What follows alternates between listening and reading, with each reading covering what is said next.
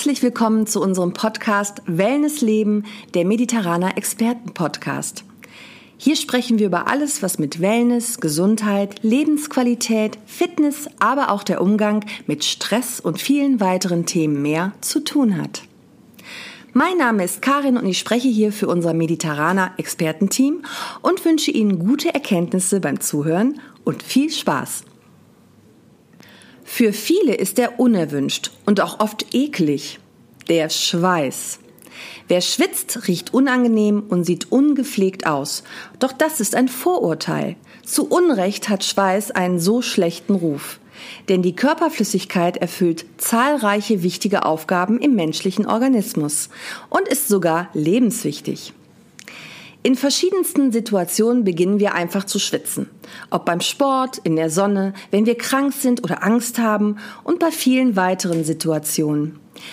Warum schwitzen wir eigentlich? Diese und weitere Fragen haben wir mit unserem Expertenteam mal durchgesprochen. Wir möchten gerne mit den Schweißvorurteilen aufräumen, sozusagen eine Lanze für den Schweiß brechen. Jetzt haben wir hier im Mediterraner natürlich viel mit schwitzenden Menschen zu tun, denn wir sind ja eine Wellnessanlage mit zahlreichen Sauna- und Bäderkreationen, die hohe Temperaturen mit sich bringen. Und bei Aufgüssen und Zeremonien wird es gefühlt noch heißer. Warum schwitzen wir also, wenn es außerhalb des Körpers wärmer oder heiß ist? Sobald sich die Außentemperatur erhöht, zum Beispiel auf 40 Grad Celsius oder in der Sauna auf zum Beispiel 90 Grad Celsius, steigt auch gleichzeitig unsere Körpertemperatur. Grad um Grad. Die Nervenzellen senden dann ein Alarmsignal an das Gehirn. Dieses aktiviert umgehend die Schweißdrüsen, die mit der Schweißproduktion beginnen. Denn unser Körper braucht eine möglichst konstante Körpertemperatur von ca. 37 Grad Celsius, um normal und gesund funktionieren zu können. Das ist der Moment, wo der Körper seine eigene Klimaanlage anwirft. Er lässt den Schweiß aus jeder vorhandenen Pore an die Hautoberfläche fließen, wo er verdunstet.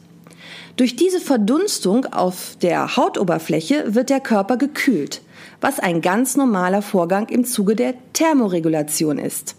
Der Schweiß schützt den Menschen vor einer lebensgefährlichen Überhitzung. Dabei wird das Blut in den Kapillaren abgekühlt. Dass wir schwitzen, nehmen wir nur dann wahr, wenn die Feuchtigkeit auf der Haut auch beginnt, die Kleidung zu durchnässen. Aber Schweiß wird selbst dann, wenn auch in geringen Mengen, abgesondert, wenn wir es gar nicht bemerken oder spüren, auch nachts. Die Haut kann auf die körpereigene Flüssigkeit nicht verzichten. Schweiß erhöht die Hautfeuchtigkeit. Inhaltsstoffe des Schweißes stabilisieren die Wasserbindungsfähigkeit der Hornschicht und dadurch wird die Haut angenehm geschmeidig. Die Vermehrung von Mikroorganismen auf der Körperoberfläche wird ausgebremst. Der pH-Wert von Schweiß ist leicht sauer. Eine stabile Säureschutzschicht der Haut ist für Bakterien und Pilze eine Barriere. Dadurch hilft Schweiß bei der Unterstützung dieser wichtigen Funktion. Hinzu kommt, dass über den Schweiß verschiedene Giftstoffe ausgeschieden werden. Der Organismus entsorgt über diesen Ausscheidungsweg Abfallprodukte der Niere und Leber. Beispielsweise ist nach dem Konsum von Alkohol ein vermehrtes Schwitzen zu beobachten. Aber mit dem Schweiß gelangen auch Abbauprodukte von Arzneimitteln und anderen Giften wieder aus dem Körper. Er leistet damit einen wichtigen Beitrag zur Entgiftung. In diesem Zusammenhang wird auch beim Schwitzvorgang von Entschlackung geredet. Wissenschaftlich ist das zwar bisher nicht konkret belegt, trotzdem fühlen sich viele Menschen gerade nach dem Wellness-Schwitzen in der Sauna gesundheitlich erholt und berichten über positive körperliche Auswirkungen. Was ist denn jetzt eigentlich Schweiß und was ist da alles drin? Jede Schweißdrüse ist ein kleiner, verknollter Schlauch, was ihr ein traubenförmiges Aussehen verleiht. Dieser Drüsenkörper liegt zwischen der Ober- und Unterhaut, in der Lederhaut. Von dort aus verläuft das Endstück fast kerzengerade nach oben, um dann korkenzieherartig die Hornschicht der Haut zu durchbrechen und sich in einer Pore nach außen zu öffnen. Kleinste Muskelzellen pumpen den in der Schweißdrüse produzierten Schweiß durch rhythmisches Zusammenziehen über den Ausführungsgang nach außen. Jede Schweißdrüse ist umgeben von Bindegewebe, einem dichten Netz an kleinsten Blutgefäßen und einem Nervenfasergeflecht. Die Schweißflüssigkeit wird aus dem Blutplasma herausgesiebt. Ihr werden während der Passage durch den Ausführungsgang der Schweißdrüse Salze entzogen, sodass letztlich eine sogenannte hypotone Flüssigkeit an die Hautoberfläche tritt, die noch viele Salze wie Natrium, Chlorid und Kaliumionen und weitere Salze enthält.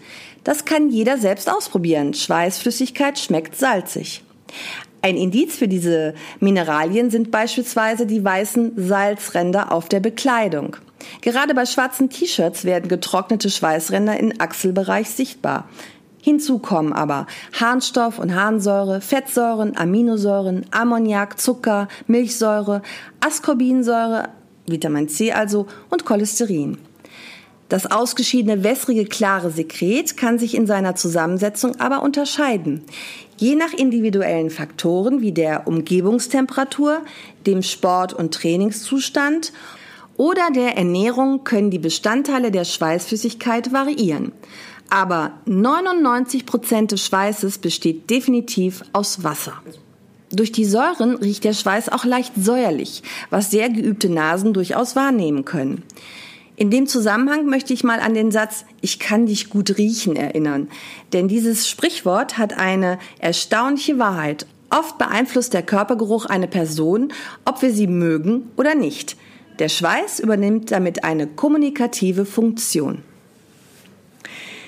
Es gibt zwei Varianten, ekriner und apokriner Schweiß. Der Merokrine, auch ekrine Schweiß, ist dünnflüssig und klar. Die wichtigste Aufgabe ist die Regulation der Körperwärme, die Kühlung. Merokrine Schweißdrüsen sind über die gesamte Oberfläche verteilt, an einigen Stellen mehr, an anderen weniger am Körper. Es sind die Schweißdrüsen, die für die Thermoregulation verantwortlich sind.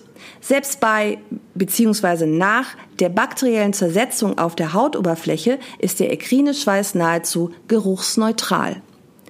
Apokriner Schweiß ist schon bei der Absonderung dickflüssig, trüb, gelblich-braun und enthält Inhaltsstoffe, die bei der bakteriellen Zersetzung diesen typischen stechenden Schweißgeruch verursachen können. Die apokrinen Drüsen werden umgangssprachlich auch Duftdrüsen genannt. Jeder Mensch hat dabei eine persönliche Duftnote, denn die Zusammensetzung des Schweißes trägt einen Teil dazu bei. Der menschliche Eigengeruch wird stark von der jeweiligen bakteriellen Flora auf der Haut beeinflusst. Es entstehen unterschiedliche Duftkomponenten, abhängig davon, welcher Bakterienstamm das frische Schweißsekret zersetzt. Frischer Schweiß riecht nicht.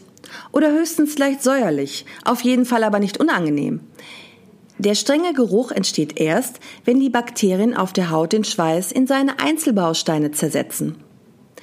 Bei Babys und kleinen Kindern sind die apokrinen Schweißdrüsen noch nicht ausgebildet. Aus diesem Grund duften Babys im Vergleich zu anderen Altersgruppen sehr angenehm. Und über diesen typischen Babygeruch geraten Mütter und Väter zugleich ins Schwärmen. Viele Erwachsene nehmen das Duftbild positiv wahr. Aber spätestens, wenn die Pubertät beginnt und die Hormone verrückt spielen, werden die apokrinen Duftdrüsen bei den Teenagern in Betrieb genommen. Manchmal kann es durch hormonelle Unstimmigkeiten gerade im Teenageralter zu extrem unangenehmen Geruchsbildungen des apokrinen Sekretes kommen. Es sind vor allem die im Schweiß vorkommenden langkettigen Fettsäuren, die unter anderem zu stechend riechenden Ameisen und zu stark nach ranziger Butter riechenden Buttersäure abgebaut werden. Dann kann auch schon der frische Schweiß, der normalerweise ja geruchslos ist, streng riechen und es kommt zum typischen Schweißgeruch. Im Erwachsenenalter sind die Duftdrüsen dann voll ausgebildet. Über den Schweiß werden Duftstoffe ausgeschieden, die mitunter bei der Partnerwahl stimulierend wirken können. In wissenschaftlichen Studien kommt man immer öfter zu dem Ergebnis, dass der Eigengeruch eines Menschen bei der Partnerwahl eine entscheidende Rolle spielt, denn es werden Pheromone ausgeschieden, die in der Geruchskommunikation zwischen Frauen und Männern als Sexuallockstoffe fungieren. Mal schwitzen wir weniger, mal viel. Aber warum ist das so? Die Schweißmenge, die wir ausschwitzen, ist nicht an allen Körperstellen gleich hoch. An den Handinnenflächen, Fußsohlen, Achselhöhlen, Ellenbeugen und der Stirn sind die Schweißdrüsen besonders dicht und zahlreich vorhanden. Hier wird mehr geschwitzt als anderswo. Allerdings, die Anzahl und Dichte sagt nichts über die Aktivität der Schweißdrüsen und der produzierten Schweißmenge aus. Entscheidend dabei ist die Schweißrate. Wie viel Milligramm Schweiß pro Quadratzentimeter wird in exakt einer Minute bei gleichbleibenden Umgebungsbedingungen produziert? So besitzt beispielsweise die Stirnregion zwar relativ viele Schweißdrüsen, aber nicht die meisten. Trotzdem ist die Schweißrate dort ganz besonders hoch. Wenn der Körper ins Schwitzen kommt, die Schweißdrüsen also aktiv Schweiß produzieren und abgeben, ist die Schweißrate, also der Wasserverlust, weitaus höher. Wie viel genau lässt sich nur schwer messen. Geschätzt wird, dass wir bei entsprechenden Bedingungen starker körperlicher Betätigung durch Arbeit oder Sport sowie bei hohen Umgebungstemperaturen wie in der Sauna bis zu 10 Liter, in Extremfällen sogar bis zu 15 Liter Wasser verlieren können. Dieser massive Flüssigkeits- aber auch Elektrolytverlust muss dringend durch Trinken wieder ausgeglichen werden. Denn Wasser ist das Lebenselixier des Körpers. Normalgewichtige erwachsene Männer bestehen zu etwa 60 Prozent, normalgewichtige erwachsene Frauen wegen ihres erhöhten Fettanteils zu etwa 55 Prozent aus Wasser. Wasser sorgt für den Transport verschiedenster Stoffe von einem zum anderen Ort im Körper. Es fließt in unseren Adern, den Lymphen und befindet sich innerhalb und außerhalb von Zellen. Ohne Wasser kein Leben. Deshalb muss der Wasserhaushalt des Körpers, das Gleichgewicht zwischen Wasseraufnahme und Wasserabgabe, permanent aufrechterhalten werden. Schwitzen bedeutet immer Wasserverlust. Etwa ein halber bis ein Liter Flüssigkeit verliert der Mensch jeden Tag über die Ausatemluft und Verdunstung über die Haut. Diese Form des Schwitzens ist für das Auge nicht sichtbar. Die Schweißdrüsen sind daran nicht beteiligt. Der Mensch produziert unter normalen Umständen knapp über ein Liter Schweiß pro Tag. Über die Thermoregulierung habe ich ja schon gesprochen. Die setzt nämlich auch beim Sport ein. Wenn wir Sport treiben, setzen sich viele unserer Muskeln in Bewegung. Das ist anstrengend und kostet unserem Körper ordentlich Kraft und Energie. Folge, durch die Anstrengung steigt die Körpertemperatur und wir beginnen zu schwitzen.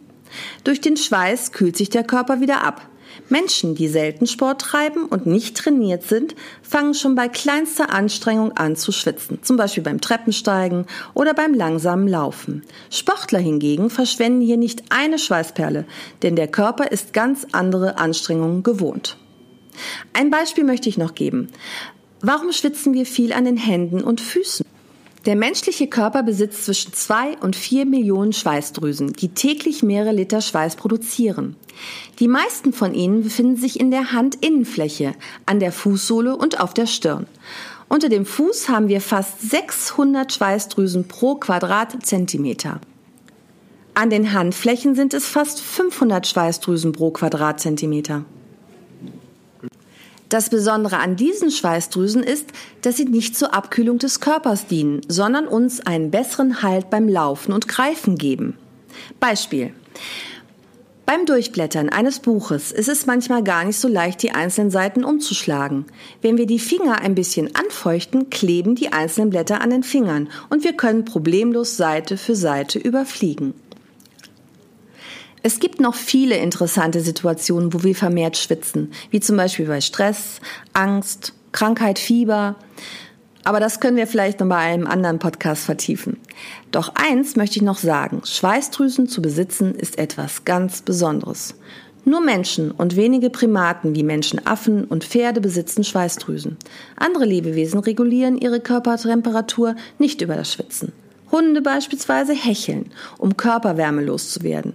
Felltiere wechseln ihr dickes Winterfell gegen ein dünnes Sommerfell. Manche Tiere regulieren ihre Temperatur durch das Blutgegenstromprinzip. Elefanten wiederum haben nicht nur große Ohren, um gut zu hören, sondern auch, um Hitze über die gut durchbluteten Riesenlauscher abzugeben. Deshalb haben afrikanische Elefanten auch größere Ohren als ihre Artgenossen in den schattigeren Waldgebieten Indiens.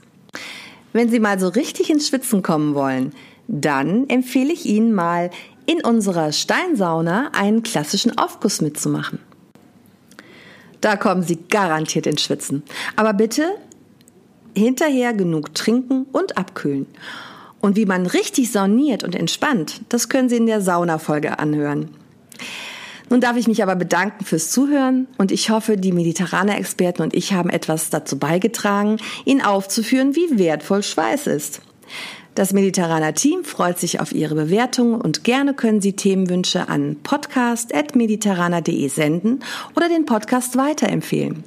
Diese Folge sowie weitere aus unserer Podcast-Reihe können Sie sich nochmal anhören oder auch nachlesen unter www.mediterraner.de.